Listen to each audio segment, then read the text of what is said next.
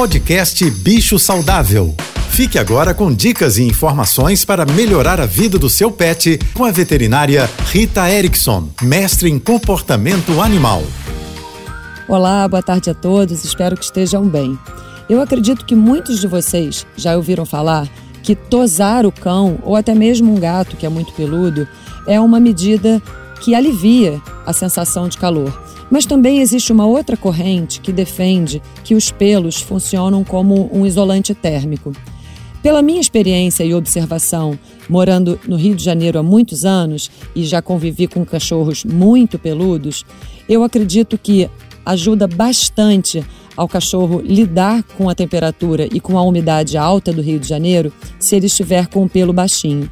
Não devemos raspar, deixar ele praticamente sem pelo, porque nesse caso a gente expõe a pele aos raios solares. E existem cachorros e gatos brancos com pelo curto que precisam até usar protetor solar para evitar queimaduras mais graves. Então, a minha recomendação é: se o seu cão ou gato é muito peludo, vale a pena abaixar um pouquinho esse volume de pelo.